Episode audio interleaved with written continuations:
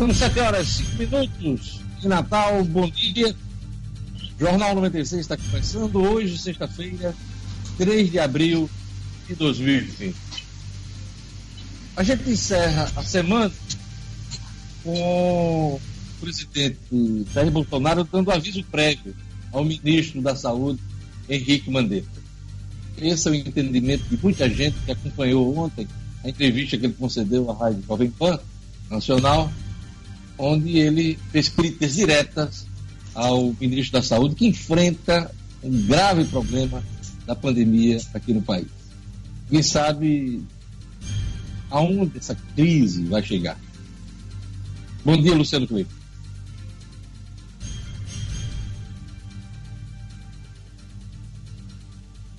Luciano, está sem áudio?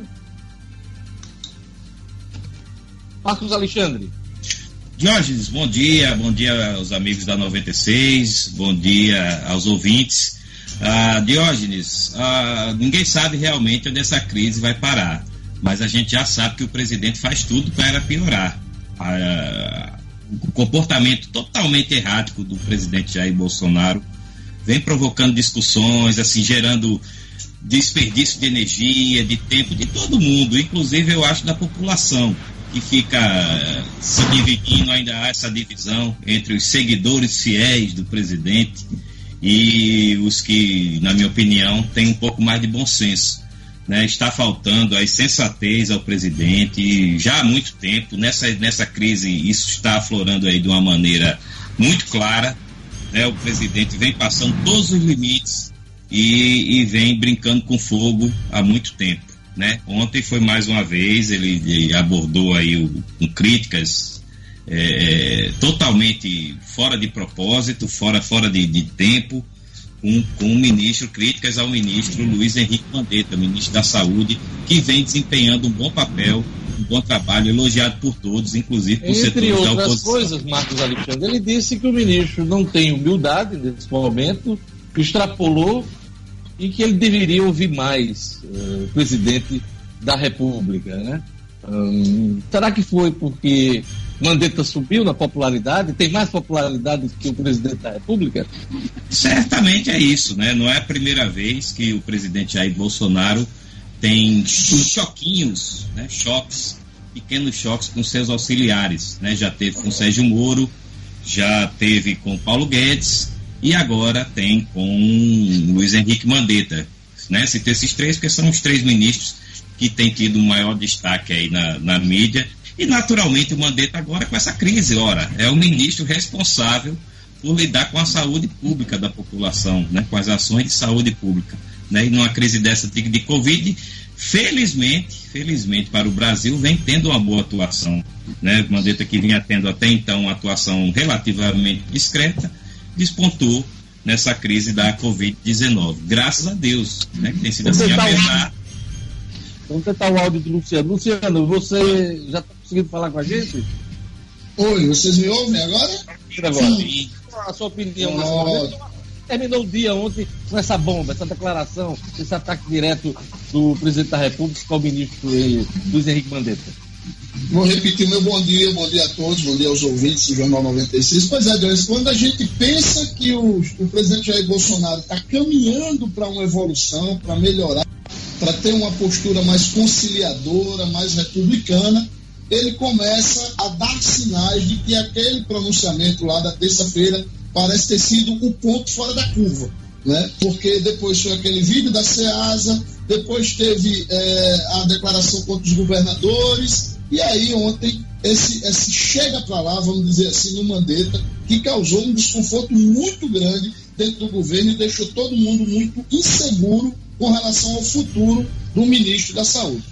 Isso sem falar num vídeo que ele compartilhou ontem de uma mulher pedindo ditadura, pedindo regime militar para resolver essa questão da pandemia no Brasil. É lamentável uma sucessão de fatos que a gente tem acompanhado e que só torna um ambiente mais tumultuado. Daqui a pouquinho a gente volta a esse assunto aqui no Jornal 96. Gerlane Lima, bom dia. É, o Rio Grande do Norte já tem 106 casos da Covid-19. Vamos atualizar os números no Rio Grande do Norte, no Brasil e no mundo.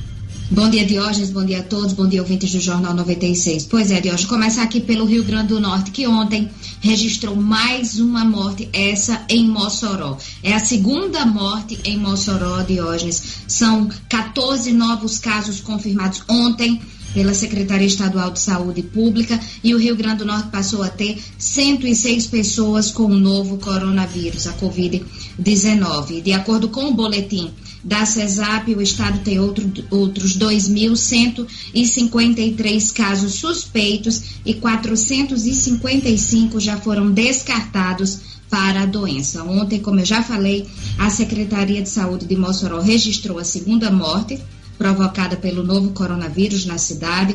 A vítima foi um homem de 48 anos, técnico de enfermagem. Ele estava internado em uma UTI do hospital privado, de um hospital privado, e de acordo com a secretaria, ele deu entrada nesse hospital com pneumonia viral ficou internado e teve a confirmação de que era Covid-19. No dia 28, ele teve essa confirmação e na noite de ontem ele morreu, Diógenes. A primeira morte foi um senhor de 61 anos, também em Mossoró, e em Natal teve outra morte confirmada, um jovem de 23 anos, são três óbitos no Rio Grande do Norte. Vamos agora aos números do Brasil, Diógenes. As secretarias estaduais de saúde já atualizaram na manhã de hoje, até às 6 horas da manhã, deve ter uma outra atualização até o final do, do nosso jornal aqui. São 8.066 casos confirmados do novo coronavírus no Brasil e 327 mortes pela Covid-19. Na noite de ontem, o Amazonas confirmou duas novas mortes pela Covid-19, chegando ao total de cinco. E o Ceará registra 21 mortes, é o terceiro estado com maior número de casos fatais, atrás de São Paulo, que contou 208, e Rio de Janeiro, que tem 41 fatalidades. E é, tem um, um, dado interessante, Diógenes, que foi divulgado ontem, que tem uma investigação aí da, do Ministério da Saúde apontando que a primeira morte pelo coronavírus no Brasil ocorreu em janeiro. Foi em janeiro, mais de um mês antes do que foi confirmado como primeiro caso. Ou e seja, aí... o vírus, né, esse vírus, do coronavírus, deve ter circulado no carnaval, hein? Exatamente, exatamente, Diógenes. É, e de acordo com o Ministério da Saúde, essa descoberta é um resultado de uma investigação retrospectiva que continua dos pacientes internados com quadros de síndrome respiratória aguda grave. A paciente que agora é considerada a primeira a ter Covid-19 no país tratava-se de uma mulher de 75 anos que era moradora de Minas Gerais. Até então, o primeiro caso positivo tinha sido anunciado no dia 26 de fevereiro, que era um homem que morava em São Paulo e tinha 61 anos e que esteve na Itália. Quando o caso foi confirmado à época, já, já havia outros 20 casos em investigação e 59 suspeitos. Como você falou, pela data circulou no carnaval no Brasil, com certeza, Diógenes. No mundo, vamos ao mundo aí, ultrapassou um milhão Diógenes. Infelizmente, 1 milhão e 21 mil casos confirmados, com 53 mil mortes. E os Estados Unidos, a gente continua chamando atenção para os Estados Unidos, que registraram 1.169 mortes nas últimas 24 horas, segundo a contagem da Universidade dos Estados Unidos, atingindo um recorde de óbitos mundiais em um único dia desde que a pandemia começou. Esses são os números aqui no Rio Grande do Norte, no Brasil e no mundo. Daqui a pouquinho, além desses números que são dramáticos no Brasil, no mundo, aqui no Rio Grande do Norte também, a gente queria falar sobre subnotificação. Por quê? Porque temos mais de 25 mil exames ainda sem resultado para confirmar ou não a Covid-19 em pacientes aqui no Brasil. 25, mais de 25 mil exames ainda sem o resultado.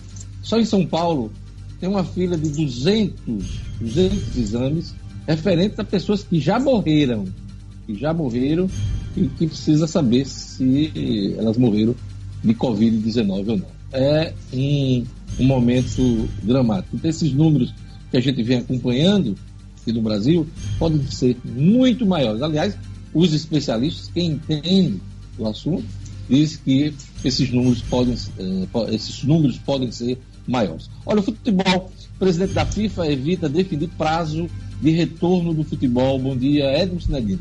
Bom dia, Diógenes. Bom dia, 2096. Gianni Infantino disse, Diógenes, que o futebol só volta, a bola só volta a rolar para a FIFA quando passar absoluta e totalmente essa crise do coronavírus. E adiantou, Diógenes, que vai ter mudanças quando o futebol voltar. Então, Covid-19 será ultrapassada e é uma oportunidade para repensar esse esporte, disse Gianni Infantino em matéria publicada em vários jornais do mundo todo. Diógenes.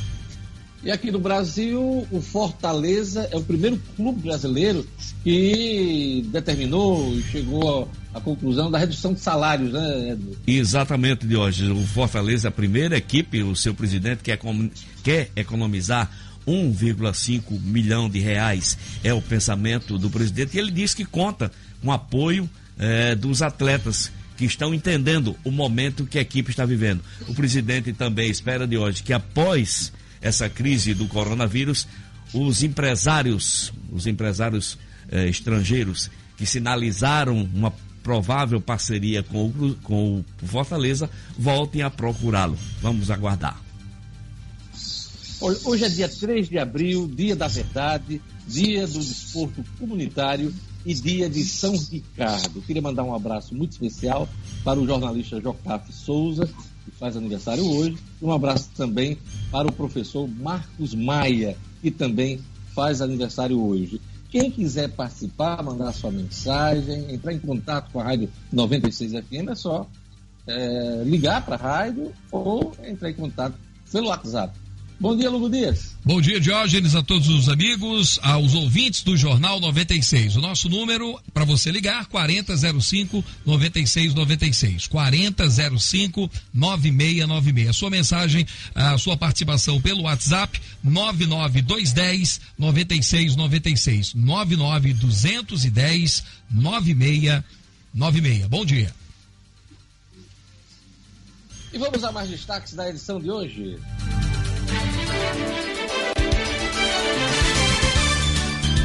Em entrevista à Jovem Pan, Bolsonaro diz que falta humildade ao ministro da Saúde, Henrique Mandetta.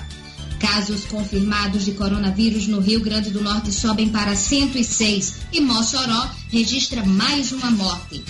Câmara Municipal de Natal autoriza o uso da verba da merenda escolar para doação de kits de alimentação a alunos da capital. Polícia investiga empresário com coronavírus que fez festa para 15 pessoas no interior do estado.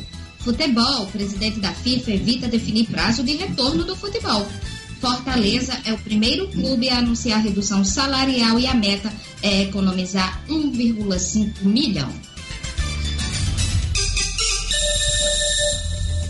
7 horas e 18 minutos. Antes da leitura aqui do jornal, do comentário da gente, vamos aqui um primeiro assunto. Partidos definem seus candidatos a vereador. Marcos Alexandre.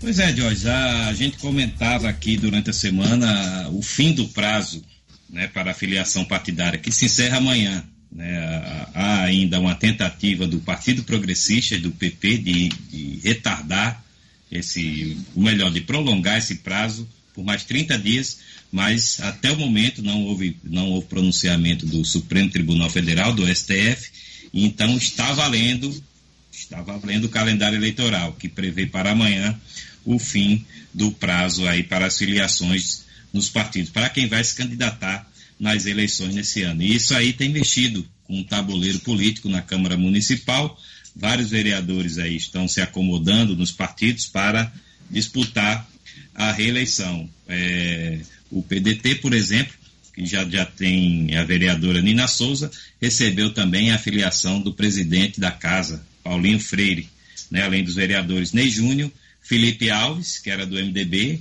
né, o Ney Júnior, que era do PSD, Robson Carvalho também ingressou no PDT, o Dixon Júnior, Dinati Torres e tem ainda pré-candidatos como Dudu Machado e o ex-vereador Adão Eridan. O PSDB, para onde também foi o prefeito Álvaro Dias, né? A, já tinha o vereador Haroldo Alves e agora tem os vereadores Kleber Fernandes, Luiz Almir, nosso colega aqui de 96, Dagô, o Dagô do Forró, agora é Tucano, e Chagas Catarino. O MDB, que perdeu o Felipe Alves, ganhou aí o vereador Érico Jacomo. Então, Jorge, está, está se definindo, pelo menos na Câmara Municipal, esse bloco aí de vereadores que estão, que vão disputar a reeleição da, daqui a alguns meses, né? A gente está acompanhando aí, está previsto para 4 de outubro a eleição, por enquanto. Luciano Kleiber, o governo do Estado coloca em discussão o reparto dos valores para os outros poderes. O que é está em discussão nesse momento? Há possibilidade de redução? É, eu diria até, Diógenes, que o governo demorou um pouco para colocar esse assunto novamente em pauta. Né? Não é demais lembrar que os governos, os, os poderes, né, os poderes autônomos, e aí a gente está falando do Tribunal de Justiça, Assembleia Legislativa, Ministério Público, Defensoria Pública e Tribunal de Contas. Eles juntos recebem algo em torno de 1 bilhão e 400 milhões de reais por ano. Isso dá aí algo em torno de 110, 115 milhões de reais por mês. É o tal do duodécimo. Uma vez por mês o governo repassa, geralmente ali próximo do dia 20, 20 e pouco, o governo repassa essa bolada aí para eles. Desses cento e poucos bilhões, algo em torno de 60 milhões, algo em torno de 65 milhões todos os meses vão para a Assembleia, algo em torno de 25, 26 para Ministério Público e para, é, aliás, desculpe, 65 para o TJ e algo em torno de 25, 26 para Ministério Público e Assembleia. A ideia da governadora é que os poderes possam abrir mão pelo menos de um ou dois desses duodécimos. A gente estaria aí falando de uma economia para o executivo, o executivo de 112 ou de 224 milhões de reais se forem dois meses. Resta saber se os poderes estarão dispostos a fazer este sacrifício junto com todo o povo do Rio Grande do Norte. Pelo que está posto hoje nos jornais, os, os, chefes dos poderes meio que desconversaram, dizendo que ainda não foram procurados pela governadora para tratar do assunto. Eu acho que está na hora da sociedade inteira cobrar isso desses poderes. Gerlane Lima, o governo do estado abriu mais de 800 vagas temporárias para servidores da saúde durante o coronavírus. Ou seja, o governo tenta reforçar seu quadro de servidores para enfrentar a pandemia. É, e anunciou ontem que vai contratar esses profissionais em caráter temporário para reforçar o sistema do Estado durante o combate à pandemia, como você falou, e também diante da previsão de novos leitos de UTIs que, que pretendem ser instalados no Estado, Diógenes. O prazo do contrato é de seis meses e essa medida vai melhorar, né, pelo menos é o objetivo, a assistência hospitalar e esse processo de abertura de leitos de UTI planejado para atender os pacientes com a Covid-19. Os salários vão variar de R$ 1.463 a R$ 5.714, já incluindo aí o adicional de insalubridade. O edital está disponível no Diário Oficial do Estado.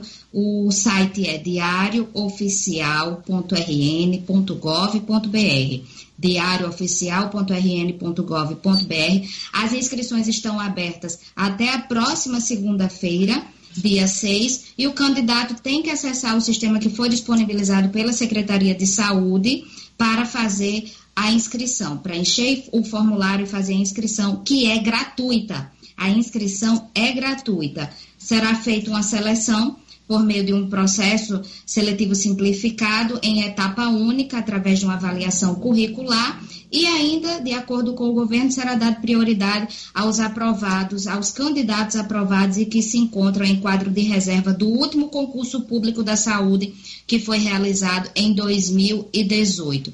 Caso as vagas não sejam preenchidas por quem estiver no cadastro de reserva do concurso, Aí sim os profissionais serão selecionados de acordo com o tempo de experiência do candidato na função para o qual se inscreveu. Então as inscrições já começaram e estão disponíveis até a próxima segunda-feira, dia 6, Diógenes.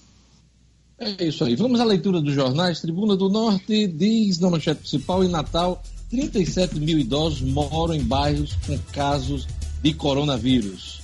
A tribuna também destaca nessa sexta-feira, Estado não tem estudo de projeção de casos. Transporte e empresas de ônibus vão aderir à redução de salários e jornada. Luciano Kleiber, o que é que temos mais de informações sobre esse acordo entre empresários e funcionários das empresas de transporte? Diogenes, esse acordo ele foi muito mais um, uma questão emergencial. Né? As empresas é, entenderam né, vem tendo essa postura e que não podem deixar a população na mão, mas ontem, ao longo de todo o dia, elas foram bastante contundentes com a prefeitura. É, o, o, consultor do, do Nilson Queiroga, que tem sido porta-voz dos empresários nos últimos tempos, foi bastante duro com a prefeitura, disse que é, há um silêncio muito grande da parte da prefeitura, que as empresas estão quebrando e que espera este contato. Ontem já houve uma, uma, uma, um início de aproximação, é, pode ser que hoje ou amanhã ou segunda-feira tenha uma reunião entre representantes do setor e da STTU e da prefeitura, com o próprio prefeito Álvaro Dias, porque o fato, Diogenes, é que o, o sistema de transporte de Natal já vem com problemas de, de sustentabilidade de muito tempo. Né? É, o próprio prefeito Álvaro Dias, lá um pouco antes do, do estouro dessa questão da Covid-19, chegou a anunciar um aumento de tarifa, voltou atrás, chegou a marcar uma reunião com a, a sua equipe econômica, essa reunião foi desmarcada duas vezes e aí veio todo esse turbilhão de coisas e isso não aconteceu. A situação hoje do sistema de transporte Natal é muito delicada para todos os lados. E quem fica na mão, infelizmente, é sempre o trabalhador. Pois é, a tribuna aqui tem outra chamada que eu gostaria até de um complemento de Marcos Alexandre. Prefeitura de Natal prorroga a suspensão de aulas até 30 de abril. Marcos Alexandre. É, Jorge, dentro dessa, desse contexto aí totalmente de crise, de, de confinamento social, a prefeitura seguiu aí o, as orientações do Ministério da Saúde e também é coerente com outras medidas que, que, com medidas semelhantes que outras cidades e estados vêm tomando. Então, com isso, o prefeito Álvaro Dias decidiu é, suspender, prorrogar a suspensão das aulas aí por mais 30 dias. É isso aí. Essas foram as manchetes da, da Tribuna do Norte e agora vamos aqui para as manchetes nacionais o Globo destaca na primeira página: casos chegam a um milhão no mundo e aumenta a disputa por equipamentos. O Ministério da Saúde tem estoque de máscaras zerado. Estados Unidos derrubam compras de Brasil, França e Canadá. E o Itamaraty faz gestões junto a líderes mundiais. Ah, o Globo também faz referência à crise entre Mandetta e Bolsonaro. Ah, uh, depois das, dos comentários de ontem do presidente da República numa rádio e a gente só acompanha e entende essa situação só a se agravar. Luciano Kleber. Luciano, uh, o ministro diz, já reafirmou essa semana, que não pretende deixar o cargo, só em caso de demissão por parte do presidente da República. Uh, Bolsonaro está forçando a barra para demitir o ministro? Eu acredito que sim, Diógenes. Infelizmente, o, o presidente Jair Bolsonaro, para mim está muito claro isso, me perdoem os bolsonaristas, mas está muito claro que o, o, presidente Jair Bolsonaro não engole o mandato. É, ele, ele não aceita o fato de ter mais um super-ministro. Né? A Folha hoje, inclusive, traz uma matéria bem no estilo Folha provocativo, de provocar principalmente o presidente Jair Bolsonaro. A Folha coloca o, o Mandetta no mesmo patamar do, do Moro e do Guedes como os três indemissíveis né, do governo Bolsonaro. Aliás, é a mesma posição do Globo. O Globo também traz é. aqui, mandei o terceiro ministro indemissível de Bolsonaro. Aliás, um comentário é. do jornalista Merval Pereira. Exatamente, são, são os, dois, os dois veículos, né, os dois grupos de imprensa que têm tido essa postura mais combativa da gestão Bolsonaro. É, não é bom para gestor nenhum ter ministros, ter, ter subordinados indemissíveis, né? Mas é, Bolsonaro já parecia começar a conviver bem com os dois, com, com essa indemissibilidade de Guedes e de Moro.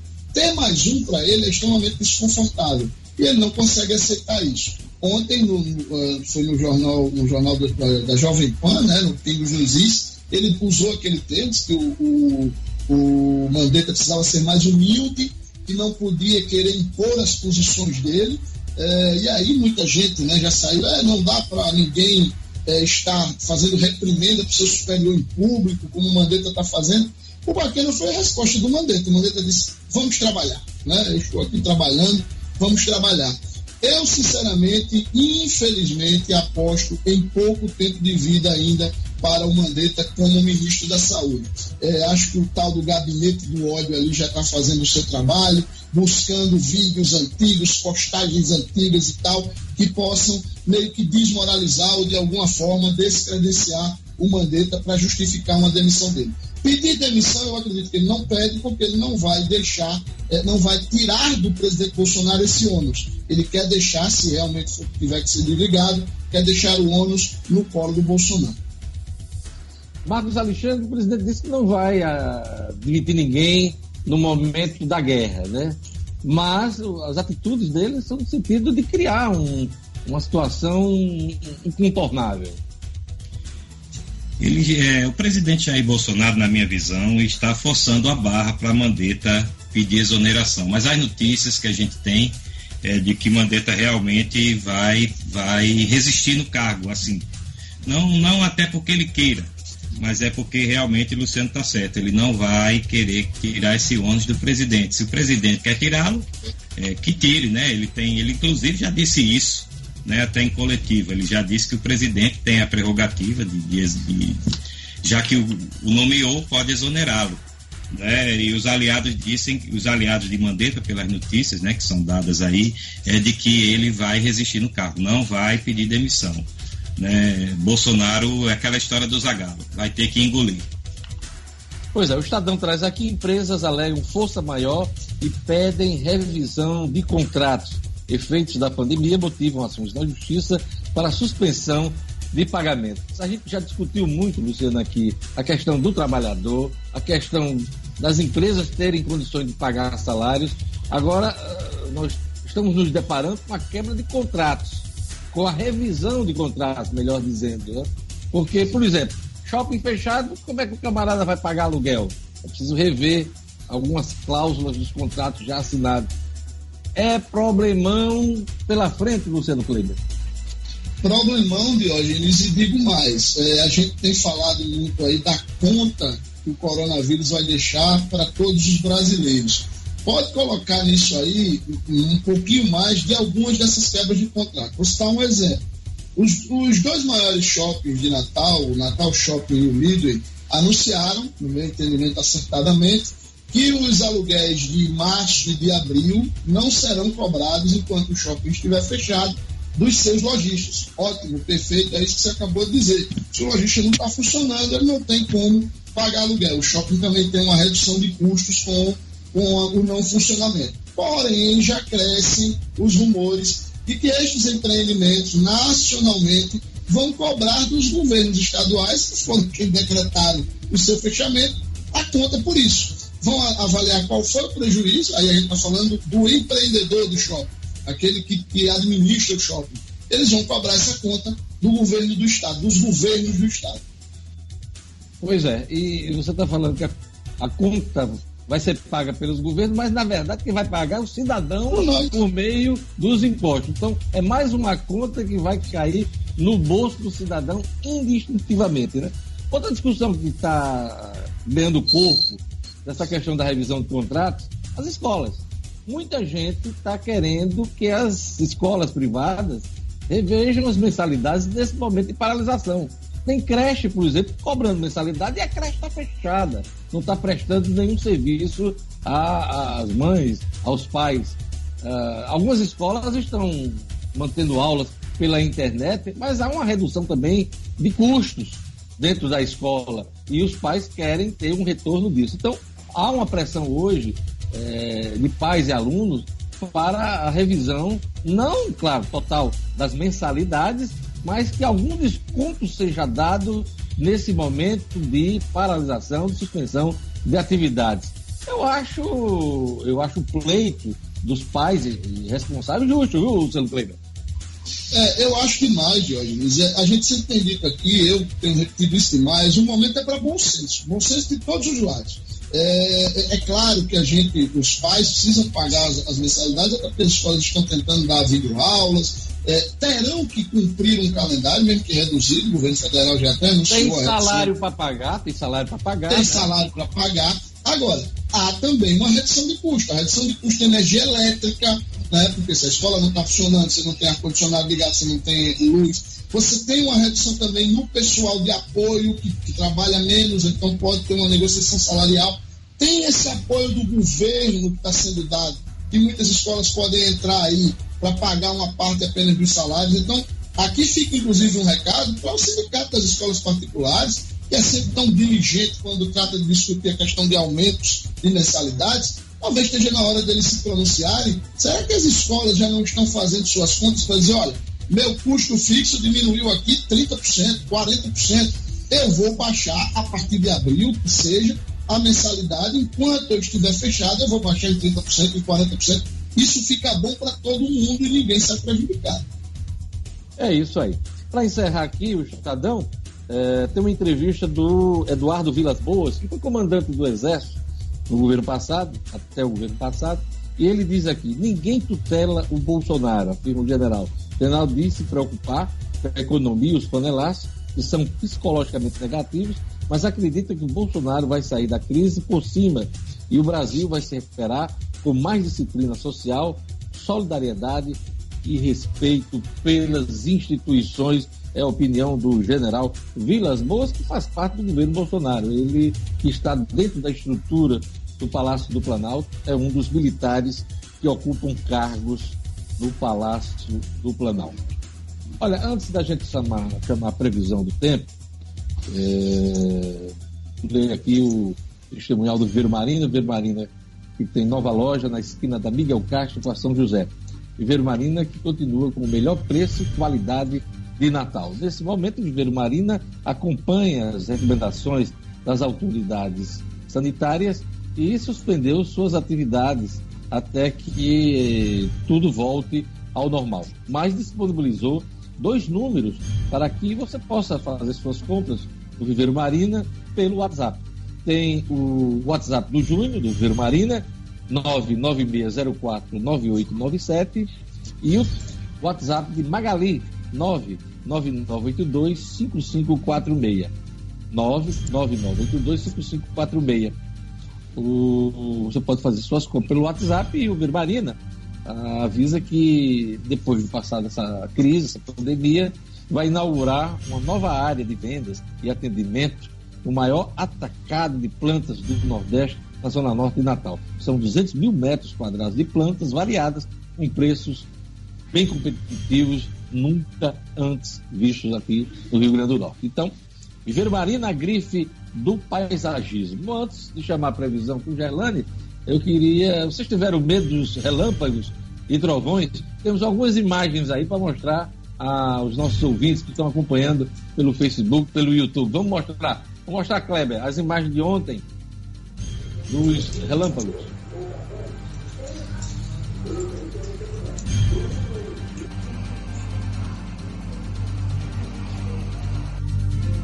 Estamos conseguindo ver? Estamos vendo estamos. aqui, sim, estamos vendo. Vamos lá. Tá no ar, Eita. Porque tem um delay aqui a gente não consegue.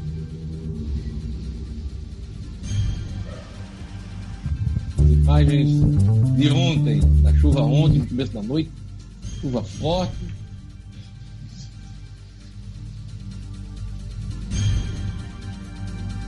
chuva forte com raios, chuva forte com raios e trovões. Como é que está a previsão do tempo para hoje, Gerlane Lima? Informações da Clima Tempo. Vamos lá. Previsão do tempo. O Instituto Nacional de Meteorologia emitiu aviso de chuvas com perigo potencial para todos os municípios do Rio Grande do Norte. Aqui em Natal, a sexta-feira será de sol com aumento de nuvens durante o dia e períodos de nublado a qualquer hora. Mínima de 24 e máxima de 31 graus. Em Currais Novos, a sexta-feira de sol também com aumento de nuvens pela manhã e pancadas de chuvas à tarde e à noite mínima de 22 e máxima de 33 graus. Em Bento Fernandes, a previsão é de sol entre nuvens com chuvas à tarde e à noite. A mínima na madrugada foi de 24 e a máxima fica nos 31 graus. E em Mossoró, a sexta-feira é de sol, com possibilidade de chuvas agora pela manhã. mínima de 24 e máxima de 34 graus. 7 horas e 40 minutos. Meu amigo, minha amiga, a pandemia do coronavírus está mexendo com a vida de todo mundo. Quarentena e isolamento. Escolas, lojas, shoppings fechados não está fácil para ninguém. Em horas difíceis, assim, é sempre bom contar com a ajuda e a confiança de profissionais experientes e capacitados que se importam com a gente. Lembre-se, continue seguindo as recomendações dos órgãos de saúde contra o coronavírus. Fique em casa, evite aglomerações, lave bem as mãos com água e sabão, use álcool em gel, proteja os idosos. Essa pandemia vai passar, acredite. A Uniodonto segue firme e quer que você siga junto. Acesse hoje mesmo uniodontorn.com.br. Vou repetir, uniodontorn.com.br e escolha o melhor plano para você e sua família. Olha, vamos agora chamar o Jackson Damasceno com as informações policiais Jackson. É... Gerlando, você está aí com um script, por favor, chame o Jackson aí. Temos aqui é o Jackson Damasceno. Aliás, voltou para mim aqui. Voltou, voltou tô com ele aqui. Vamos lá. Então, voltou. Polícia registra dois homicídios na última noite na Grande Natal. Os detalhes com Jackson Damasceno. Polícia com Jackson Damasceno, o da massa. Oferecimento: Clínica Odontológica Oral Essence, profissionais capacitados e qualidade extrema. Conheça o Odonto Home Care, o dentista na sua casa. Para pessoas com dificuldade de locomoção, crianças especiais, pacientes acamados ou para você sem tempo de ir ao consultório. Nós acreditamos sim que você merece o melhor. Oral Essence, telefone WhatsApp 99929 4699. Olá, bom dia a todos que nos ouvem aqui pela 96 FM. O primeiro homicídio cometido na Grande Natal na noite desta quinta-feira foi na cidade de Extremóis. A vítima, Jerônimo Galdino da Silva, tinha 44 anos, foi morto por volta das 18 horas no bairro Alto da Bela Vista, zona rural de Extremóis, um lugar bem distante do centro. Por ser um local ermo, uma estrada carroçável, ninguém viu nada, a vizinhança local diz que só ouviu os disparos Ninguém contou nada para a PM. Sabe-se que ele era detento do sistema semiaberto e usava uma tornozeleira eletrônica. O segundo crime foi cometido um pouco mais tarde, por volta das 20 horas, na Avenida Pompeia, no conjunto Nova República, Zona Norte de Natal. Um jovem, cuja identificação ainda não conseguimos, foi assassinado a tiros em plena avenida. Esse caso fica na investigação da, da Divisão de Homicídios em Extremóis. A Delegacia Municipal investiga o caso. É isso. Polícia Civil vai investigar empresário que participou de festa estando infectado com coronavírus. Esse, esse caso é horrível. Vamos lá. Olha, essa história vem rolando nas redes sociais aqui do estado desde o início da semana. Até que ontem, oficialmente, a Polícia Civil se pronunciou avisando que instaurou um inquérito contra o empresário Francisco Chagas Neto, de 28 anos que acontece é o seguinte: ele apresentou alguns sintomas da Covid-19, foi considerado suspeito, coletou material para exame e foi indicado que ele se mantivesse em isolamento social. Em vez disso, ele promoveu umas festinhas no fim de semana. Essas festas foram filmadas por ele mesmo, caíram na internet as imagens e aí a confusão começou. No dia seguinte, foi confirmado, o exame dele foi positivado para coronavírus. E aí deu uma confusão, parece que ele está sendo ameaçado. Ele postou uma live na internet pedindo perdão pelo erro que cometeu, blá blá blá.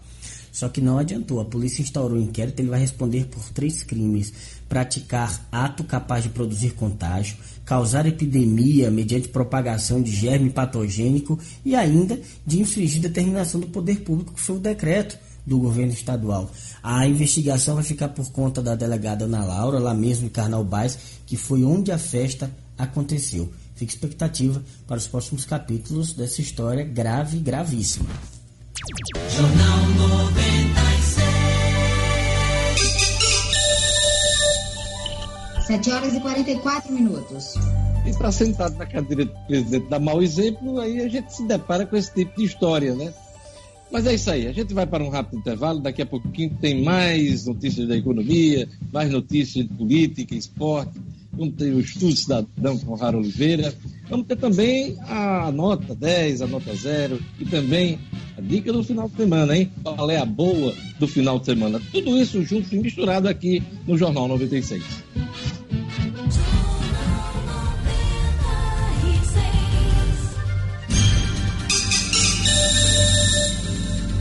De volta, um ótimo final de semana a todos, 7 horas e 46 minutos.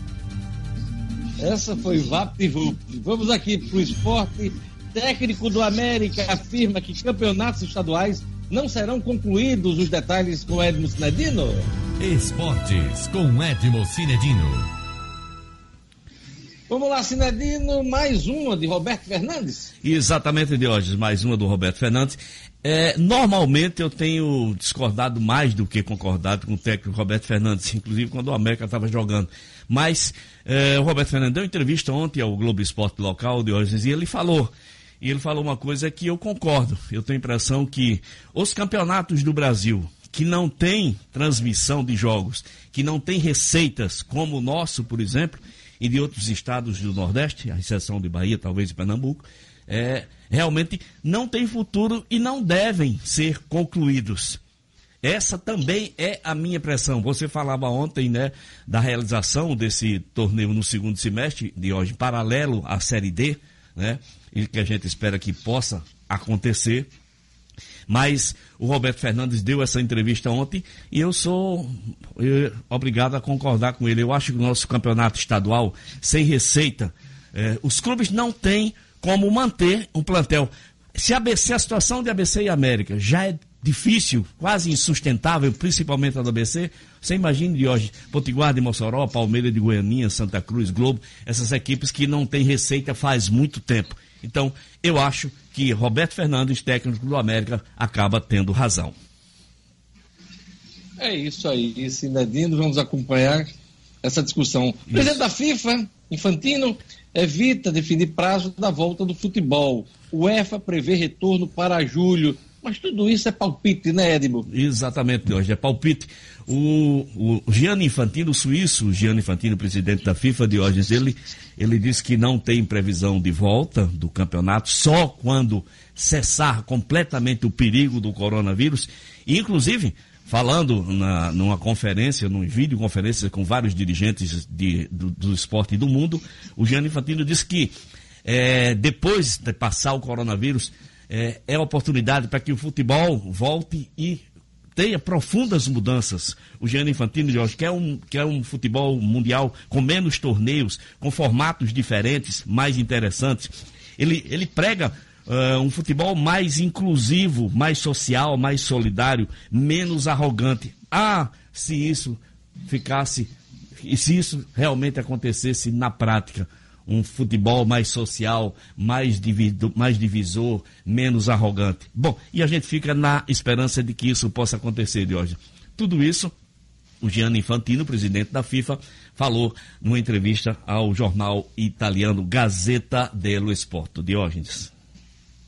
Fortaleza é o primeiro clube brasileiro a anunciar redução salarial. Meta economizar um milhão e meio de reais, Edmo Sinadino. Exato, Diógenes. O Marcelo Paz, que vem sendo muito elogiado pela sua gestão à frente do Fortaleza, conseguindo títulos, conseguindo conquistas, conseguindo realmente coisas diferentes que nós não costumamos ver no futebol do Nordeste. Marcelo Paz, junto com os jogadores, eh, em conversa e entendimento, ah, acordou um acerto para a redução dos salários de técnicos, atletas e jogadores.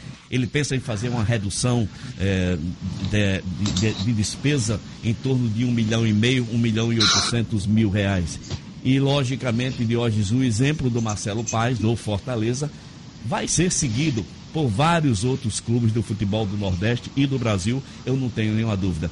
O Marcelo Paes ainda falou hoje que espera que, passado esse problema do coronavírus, é, o, empresário russo Ivan Savides, que sinalizou, por intermédio do interesse do filho dele de ter um clube, gestor de um clube no Brasil, possa voltar a conversar para, quem sabe, surgir uma parceria com o Fortaleza que fique em aberto. É isso aí, Diógenes.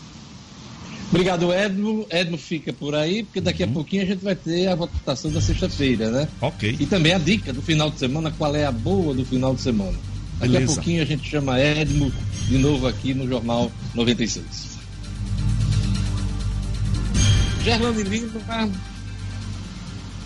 Ah, o Tribunal Superior Eleitoral aprova reconhecimento automático do pagamento de multa eleitoral é, Diógenes, o tribunal anunciou ontem que o comprovante do pagamento da multa não precisa ser apresentado aos cartórios eleitorais para regularizar o título de eleitor. Segundo o tribunal, a partir de agora, o reconhecimento do pagamento será feito automaticamente no sistema eletrônico da Justiça Eleitoral. Essa medida foi tomada para permitir que o cidadão possa pagar a multa, que é uma das etapas da regularização do título de eleitor, por meio da internet, antes de que teria que se deslocar aos postos de atendimento, Diógenes. Lembrando que termina no dia 6 de maio o prazo para que os cidadãos regularizem a situação do título, que não estiver em dia com o documento não poderá votar nas eleições municipais de outubro, quando serão eleitos prefeitos, vice-prefeitos, vice-prefeitos e vereadores nos municípios do país. Então, nesta situação, os eleitores que não votarem, não justificarem por três eleições consecutivas. Isso vale para esses eleitores. Vale salientar que esse prazo de 6 de maio deve ser prorrogado aí diante dessa pandemia, Diógenes. Por outro lado, para regularizar o título, o cidadão deve comparecer ao cartório eleitoral próximo à residência para preencher o requerimento de alistamento eleitoral. Ou seja, ele tem que ir para preencher esse requerimento, mas depois que pagar a multa, ele pode apresentar no próprio sistema eletrônico. Então, isso também tem que ser é, revisto, porque se a ideia é evitar aglomeração, é evitar que as pessoas saiam de casa, então é preciso que tudo seja disponibilizado de maneira online. Pelo menos por enquanto, o comprovante pode ser reconhecido de forma eletrônica. Diógenes. Luciano Kleber, setores do comércio já têm números de perdas de vendas e eles são assustadores, né? Pois é, Diógenes, aos poucos os segmentos começam a fazer suas contas, né, com base principalmente naqueles sistemas de consulta, de crédito, é, operadoras de cartões também estão fazendo alguns levantamentos, e os números realmente são assustadores. De uma maneira geral, o varejo tem experimentado desde o dia 16 de março, porque sempre a gente não pode perder essa data de vista, né? 16 de março foi quando as lojas começaram a fechar suas portas por causa do coronavírus. Então, de 16 de março para cá, o comércio, de uma maneira geral, tem experimentado reduções de algo em torno de 40% a 45% no seu faturamento, com picos de lojas, claro, de 100% em alguns casos, aqueles estabelecimentos que tiveram que fechar totalmente, e há muitos também nessa casa aí entre 60% e 70%. E há alguns setores, Jorge, que estão abertos, são considerados essenciais, mas que também têm registrado quedas absurdas no seu faturamento. Um bom exemplo disso é o setor de postos de combustível, Jorge. É um setor essencial, precisa estar aberto, mas hoje, em alguns casos, a perda de vendas tem ficado na casa dos 70%. Regra da desincompatibilização muda a equipe de Álvaro Dias, Marcos Alexandre. É, essas mudanças já estão acontecendo. É, começaram pelo procurador, agora ex, ex-procurador-geral do município, Carlos Cachim, que deixou a função para disputar um mandato de vereador nas próximas eleições. Carlos Cachim, que também foi um que se filiou ao PDT dirigido pelo ex-prefeito Carlos Eduardo. Além dele, está confirmada também a saída da secretária municipal de de Defesa Social, secretária municipal de Defesa Social e Segurança Pública, Sheila Freitas. Sheila Freitas está ingressando no PSD para também disputar um mandato de vereadora. Ah, há ainda a possibilidade de, da secretária de Esporte e Lazer, Daniele Mafra, também deixar a função para disputar o mandato. Ainda, ainda não está disponível o diário oficial do município, né, com, essa, com essa confirmação, mas nós vamos acompanhar aqui e é bem provável que a secretária de esportes, Daniele Mafra, também deixe a função. Então, vai obrigar aí o prefeito a fazer mexidas. No caso do, do, da Procuradoria-Geral do município, ela já foi até confirmada. O novo procurador-geral é o procurador Fernando Benevides. No Cicobi, maior sistema cooperativo do Brasil, a tarifa sobre o limite do cheque especial vai continuar zerada. Com a nova regra, as instituições financeiras podem cobrar 0,25% de tarifa sobre o limite do cheque especial acima de 500 reais. Isso nas outras instituições, porque o Cicobi não vai aderir a essa regra. Ou seja, usando ou não o cheque especial, sua tarifa continua zerada no Cicobi, porque usar os serviços de forma justa faz parte dos valores do Cicobi. Entre em contato com a agência Cicobi no edifício Portugal e fale com o gerente Denivaldo. Denivaldo vai explicar as vantagens de ser mais um cooperado do Cicobi. O Cicobi tem estimulado as compras no comércio local nesse momento de pandemia e também fez uma doação de 7.500 máscaras para a rede hospitalar aqui do estado. Cicobi participando e contribuindo para superar essa crise. Ligue Cicobi 32 34 23 86 32 34 23 86. Olha, o de campanha de Natal vai entrar em funcionamento dentro de 10 dias. Servidores terceirizados serão contratados para atuar durante o período de pandemia. As informações foram dadas ontem pelo secretário Jorge Antunes em entrevista exclusiva para o portal nominuto.com. A repórter Fátima Helena conversou com o secretário. Vamos acompanhar.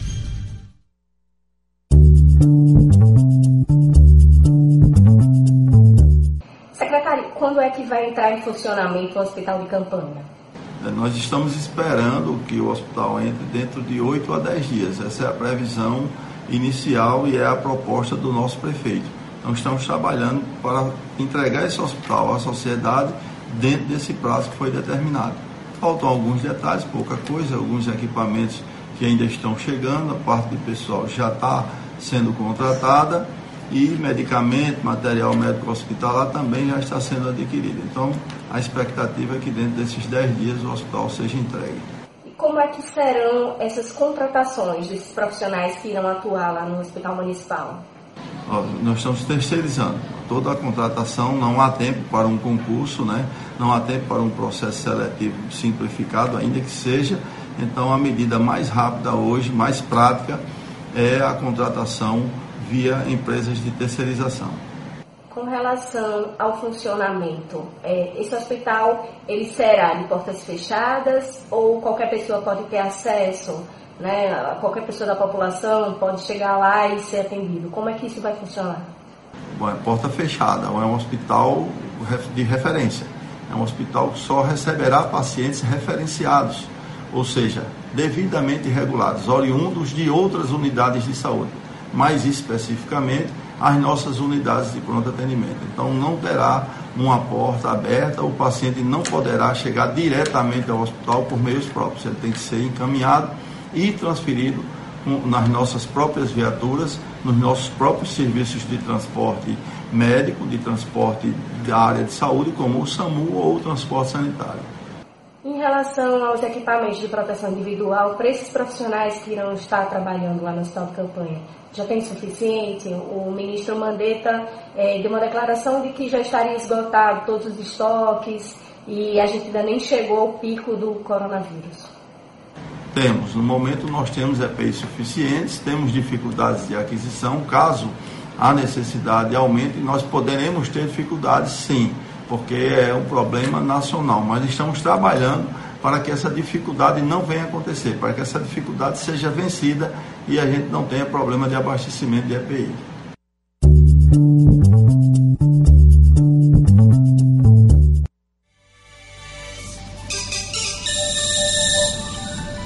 horas e 59 minutos. 7h59 em Natal. O Ministério da Justiça suspende multas por demora no atendimento em saques. O serviço de atendimento ao consumidor. Quem explica é o Rara Oliveira. Estúdio Cidadão, com O'Hara Oliveira. Bom dia a todos. Além do isolamento social, os consumidores terão que ter ainda mais paciência quando precisarem ligar para um call center. É que o Ministério da Justiça e Segurança Pública suspendeu por um período de 60 dias a aplicação de multas nos casos em que o serviço de atendimento ao cliente, o SAC, das empresas demorar mais tempo para atender ao cliente que o máximo permitido em lei, conforme o tipo de atividade. De acordo com a portaria já publicada no Diário Oficial da União, a medida foi adotada devido aos reflexos da pandemia do novo coronavírus. Nessa portaria é destacada a recomendação do Ministério da Saúde para que os serviços de atendimento ao consumidor sejam sempre que possível realizados por meio de canais digitais, ferramentas e plataformas virtuais que possam ser acessadas e utilizadas pelo maior número de consumidores sem a necessidade de atendimento presencial. Anteriormente à portaria, a lei previa que o tempo máximo para que o consumidor fosse atendido por um funcionário de call center, por exemplo, era de 60 segundos. Nos serviços financeiros, o tempo máximo para o contato direto com o atendente era de até 45 segundos, a não ser nas segundas-feiras, nos dias que antecedem e sucedem os feriados e no quinto dia útil de cada mês, quando o prazo máximo permitido é de 90 segundos. Já nos serviços de energia elétrica, a regra também era dos 60 segundos. Durante a vigência da medida, que pode ser revista ou prorrogada conforme a evolução da situação, a Secretaria Nacional do Consumidor vai monitorar o atendimento prestado aos consumidores por meio de relatórios quinzenais que as próprias empresas deverão apresentar ao órgão. O'Hara Oliveira, para o Jornal 96. 8 horas e um minuto. Olha, chegou aquele momento de a gente dar dicas pro final de semana. Final de semana, quarentena, muita gente em casa, né? Então, antes da gente chamar as dicas do Cine 96, com a repórter Linha Pinheiro, documentários em alta na Netflix, vamos aqui para nossas dicas. Gerlane Lima, quem, qual é a sua dica para o final de semana? Diógenes, a minha dica de amanhã vai para a live do Jorge Matheus, que tem muita gente já se programando no canal oficial do YouTube. Essa live que vai ser transmitida amanhã a partir das 8 horas da noite. Parece até uma programação óbvia, Diógenes, porque já está todo mundo aí centralizado nesse assunto. Tem gente já estocando bebida aí e se programando, mas tem aquele apelo social. No último sábado, o show do Gustavo Lima, a live do Gustavo Lima, arrecadou mais de 100 mil reais em, doa, em, em doações, foram toneladas de alimentos, estoque de álcool em gel aí, que vão ajudar diversas instituições em diferentes regiões do Brasil. Então, tem esse apelo social também, é essa minha dica cultural para o fim de semana. Bacana, palmas para Gerlane Lima. Marco Galicano, vamos lá para sua dica do final de semana. Qual é a boa do final de semana? Diógenes, para mim a boa começa hoje com a nova temporada da série La Casa de Papel, série espanhola que é sucesso total na Netflix, um dos maiores sucessos, aliás, da, da mídia de streaming, né, do, do serviço de streaming, que vem fazendo sucesso já nos últimos três anos e hoje começa em clima total de tensão, do modo como terminou a terceira temporada. Não vamos adiantar aqui spoilers para quem não acompanha a série, mas já começa quente hoje, La Casa de Papel, quarta temporada. Em espanhol é La Casa de Papel. La Casa de Papel. Palmas para Marcos Alexandre. La Casa de Papel. Edmo Cidadino, você que está no estúdio, qual é a sua dica? Qual é a boa do final de semana? Olha, Diógenes, é, quando você falou em espanhol, La Casa de Papel, eu vi um eco aqui bem grande. É, é aquele eco, sabe? Quem gostava muito de fazer isso de Natal era Luciano Kleber. Né? Não podia fazer nada, ninguém podia fazer nem um gesto brusco que ele saía com esse bordão. Eu, né? É. Eu, vou ficar calado. Diógenes, não, ah. respeitava, não respeitava nem os chefes, mas diga aí, diga lá. A minha dica, lá, a minha dica é de livro e vem lá da, das terras do Aleimar. É, o Memorial do Convento, um romance do premiadíssimo José Saramago, ganhador do Prêmio Nobel de 1998 Nossa. e do Prêmio Camões 95. O o Memorial do Convento de hoje é a história de um rei que promete construir um convento se tiver o presente de Deus de um filho varão. E de um padre que sonha em fazer uma máquina de voar e que acaba morrendo louco. E do casal Baltazar e Blimunda. Um livro interessantíssimo que narra os absurdos da, da religião católica naqueles tempos passados. É isso aí, minha dica do final de semana. Memorial do Convento de José Saramago. Palmas, Luciano Kleiber, sua dica do final de semana, qual é a boa do final de semana, Luciano? Depois de, de, ter ficado completamente embasbacado com o nível de espanhol seu e de, de Snedrin, porque vocês dois são, são muito bons de espanhol. e o outro, e o outro saiu ali com uma José Saramago, né? Para mim é José Saramago. É José, é José, Luciano. Saramago. Porra! Foi a empolgação. Ah, eu fiquei. Foi a empolgação. Fiquei de bobeira. Fiquei de bobeira. Mas a minha, a minha dica pro final de semana. Você tá enrolando. Você tá só não, enrolando. Não. Não, a minha dica pro final de semana é a seguinte. É, vamos tentar. Nos, o que todo mundo tem sentido mais falta nessa quarentena é se juntar com os amigos. Vamos, a minha sugestão é fazer o que eu fiz sábado passado, com dois amigos, dois irmãos.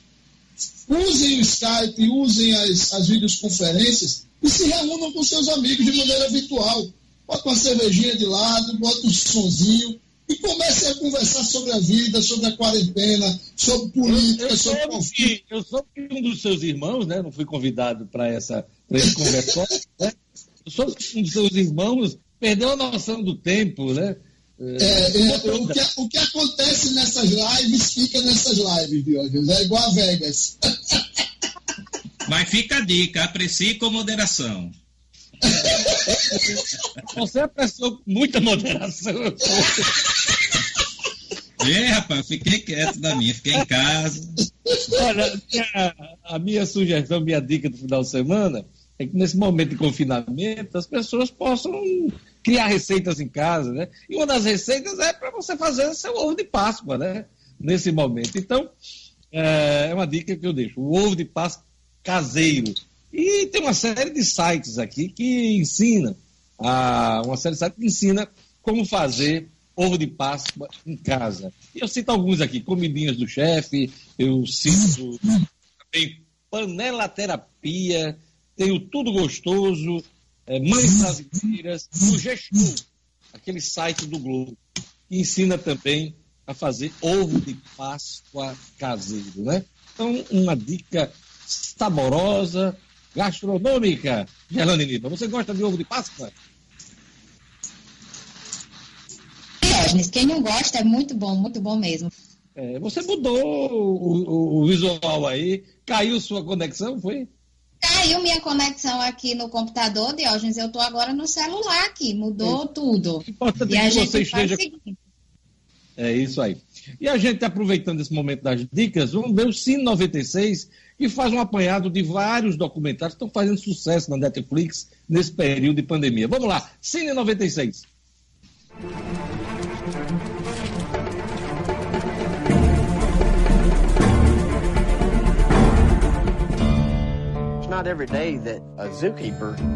Oi, pessoal! Cine 96 no ar e seguimos com dicas do que assistir na Netflix durante esse período de quarentena ou isolamento social. Hoje trazemos três sugestões de documentários, começando por uma opção que está super em alta no momento: A Máfia dos Tigres. Uma série focada na história do excêntrico dono do zoológico Joe Exotic, que cria mais de 1.200 animais selvagens. Domesticados, os animais são expostos ao contato com um público disposto a pagar para tirar selfies e tocar nos animais. Ávido por fama e status, Joe tinha uma rede de contatos que incluía chefões das drogas e chegou a se candidatar a governador de Oklahoma e presidente dos Estados Unidos. Outra opção é Na Rota do Dinheiro Sujo, que teve sua segunda temporada lançada agora no fim de março. A cada episódio, o documentário expõe escândalos financeiros e outras falhas éticas por trás de uma grande empresa diferente. São mostradas fraudes muitas vezes sutis, mas bastante graves, e os nomes das empresas são revelados e incluem marcas conhecidas em todo o mundo, como a Volkswagen e até as organizações Trump.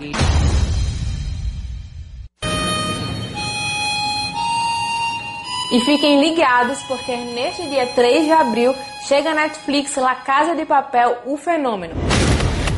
Vamos lá! Um documentário sobre a produção da aclamada série espanhola que está lançando sua quarta temporada.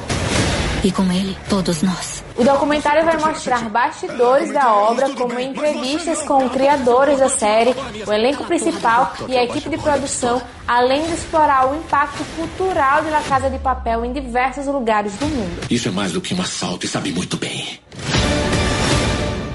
É isso, pessoal. Curtiram as dicas? Conta pra gente o que você está assistindo e comente se vai conferir um desses documentários. Lembrando que no nosso canal do YouTube no nosso perfil do Instagram você encontra outras dicas de séries e filmes para assistir no Netflix. Vê lá! Meu nome é Lia Pinheiro, fica por aqui mais um Cine 96. Próxima semana tem mais. Até lá!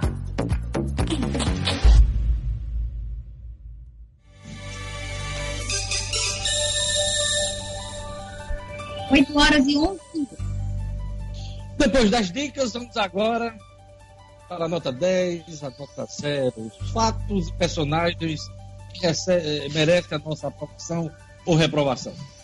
Vamos começar com a reprovação, né? Carlane Lima.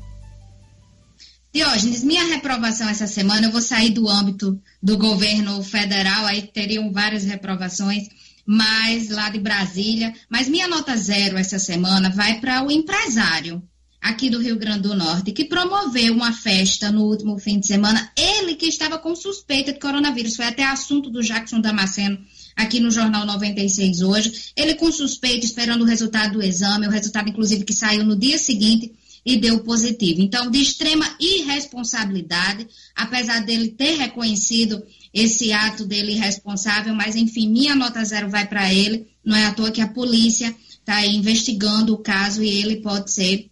Ele está sendo é, investigado por três crimes e pode ser indiciado. Então, enfim, minha nota zero para o empresário que promoveu uma festa em Carnaubais. Luciano Kleber, sua nota zero. Dani, minha nota zero dessa semana, eu vou até pedir licença a Edmo, porque eu vou entrar na seara dele, mas vai para o Neymar. Neymar que passou, enquanto os, os, grandes ídolos do futebol mundial fizeram todo tipo de filantropia, todo tipo de engajamento, todo tipo de solidariedade, Neymar ocupou toda a sua semana praticamente numa picuinha completamente idiota com a ex-namorada dele defendendo votos de um candidato do BBB no paredão. Para mim, mostra uma futilidade absurda para alguém que um dia já foi candidato a ídolo deste país. Mais uma Neymarice, né? Mais uma Neymarice. Infelizmente. As notas, são, as notas são bem dadas até agora. Vamos chamar Edmo Sinedino no estúdio. Oi, Diógenes. Pois é, perfeito Luciano Kleber. Já escrevi sobre esse rapaz, mas minha nota zero hoje eu vou dar para. Eu ainda não tomei o meu remédio da pressão de manhã, então eu vou dar o, o, a nota só, somente o nome do presidente, sem nenhum comentário. Jair Messias Bolsonaro, nota zero. Sem, sem explicar nota. É, é, é pelo conjunto. É o, conjunto da obra da semana, né, Cidadinho? Conjunto da obra de hoje. Hora da semana, hora da semana, o conjunto da obra desde que ele entrou. Desde, verdade, verdade, mas, desde que entrou. Mas a gente tá focando a semana, vamos é, focar, gente. É. Fazer com que focar na crise. Marcos Alexandre, sua nota zero. Minha nota zero, totalmente zero, de hoje, é para quem pratica oportunismo em tempos de Covid-19. Né? E aí eu vou destacar, um, lembrar aí de um comentário que Luciano fez ontem sobre os bancos. Né? Pô, você vai dar nota zero para Luciano Kleiber hoje? Não. Que isso? Meu amigo irmão, querido. Não, não, não, não, não. Nada disso. A nota é para os bancos, para os oportunistas que aproveitam aí a, a Covid-19 que podiam ter um gesto melhor com a população, com os clientes, é, e, não, e não estão tendo. Né? Não, não estão aí reduzindo juros, taxa Selic já menor da história, é, outras empresas, outros setores dando reduções, fazendo negociações, e os bancos facada, dando facada na, nos clientes. Então, minha nota zero vai para os banqueiros brasileiros. Pois é, bem rapidinho, minha nota zero vai para a burocracia brasileira. Apesar de o Congresso ter aprovado o auxílio de 600 reais para as pessoas, né, mais necessitadas, mais carentes, a burocracia do governo federal impede que esse dinheiro chegue na ponta, chegue às pessoas. Não há prazo definido ainda. A gente passou a semana é, tratando desse assunto aqui no Jornal 96. Fala um dia 10, fala um dia 16 para quem está no Bolsa Família, mas aquele que não está em cadastro nenhum não tem nem data para receber, talvez receba isso só em maio. Então, minha nota zero é para a burocracia do governo federal, que não tem sensibilidade para as populações mais carentes. Essa, essa é a minha nota. Ok? E agora vamos para a nota 10, a aprovação da semana. Eu começo com Marcos Alexandre. Marcos, sua nota 10 da semana. Diógenes, é, para mim a nota 10 vai para o ministro da Saúde, Luiz Henrique Mandetta. Ele o cara... é apaixonado pelo Mandetta. Rapaz, sou cada, sou cada vez mais fã. Semana passada eu dei uma nota 3 ou 4 para ele. Semana passada Mesmo ele andou. Ele esculhamba com os jornalistas, chamando uh, alguns aí de sórdidos, mesmo assim. Isso, é, é semana passada. Semana passada, para mim, a nota dele caiu bastante. Ficou ali pelo 3, 4, inclusive por esse episódio que, que você citou, e, e, por ele ter tentado aí dar uma bajulada no presidente. Mas, de lá para cá. Pediu desculpa, né? Pediu desculpa, né? Isso, né? exatamente. De lá para cá, ele retomou o rumo e vem tem, fazendo aí, involuntariamente, né? Ele vem fazendo o papel dele, mas, por outro lado, um contraponto ao, ao presidente Jair Bolsonaro. Então, por ele ser autor desse guia de sobrevivência e resistência em meio à guerra política promovida pelo presidente, minha nota 10, e também, claro, pelos serviços que ele vem prestando, minha nota 10 vai para o ministro Luiz Henrique Mandetta. Palmas para o ministro Mandetta, que merece a aprovação do Marcos Alicante. Vamos lá, Gerlane Lima, sua nota 10, vamos correr que o tempo está passando. É, eu estou bem local. Minha nota 10 vai para os padres, para as igrejas que estão realizando celebrações, não só online, mas estão indo às ruas para levar momentos de fé, de esperança, de paz para a gente que vive essa tensão e está em casa. Inclusive, hoje, Diógenes, é, a imagem da padroeira de Natal vai percorrer, percorrer ruas da cidade em um carro aberto, vai passar por todas as zonas da cidade a partir das 14 horas, saindo da catedral. Então, minha nota 10 vai para esse ato de fé que está ocorrendo aí por parte dos padres e igrejas. Cidadino, sua nota 10 da semana. Minha nota 10 de hoje da semana vai, vai para três jogadores não milionários. Estão iniciando, alguns, algum, um está iniciando a carreira e ao contrário de Neymar, se preocupa com seu povo, com sua gente, com seu lugar. Minha nota 10 vai para Vinícius Júnior, minha nota 10 vai para Felipe Coutinho e para Casimiro pelas doações que fizeram aos seus locais de nascimento. Palmas para os jogadores aí ficados Fred, Fred, Fred. Luciano, sua nota 10. Não, minha nota 10 vai para a imprensa, que esta, esta semana surgiram alguns números que mostram que finalmente a população é, percebeu que quando você tem um volume muito grande de informações, você não sabe aonde aquela, a informação correta está, você tem que é, é, recorrer à imprensa tradicional, à imprensa profissional. É, as TVs, os programas jornalísticos das TVs, segundo o levantamento divulgado pelo veículo Meio Mensagem, é, os programas jornalísticos aumentaram em 55% de sua audiência desde o início dessa, dessa crise do coronavírus. Os jornais aumentaram seus acessos em até 80%. E os programas de, de rádio geral, também, os programas de rádio, inclusive programas de rádio como o nosso.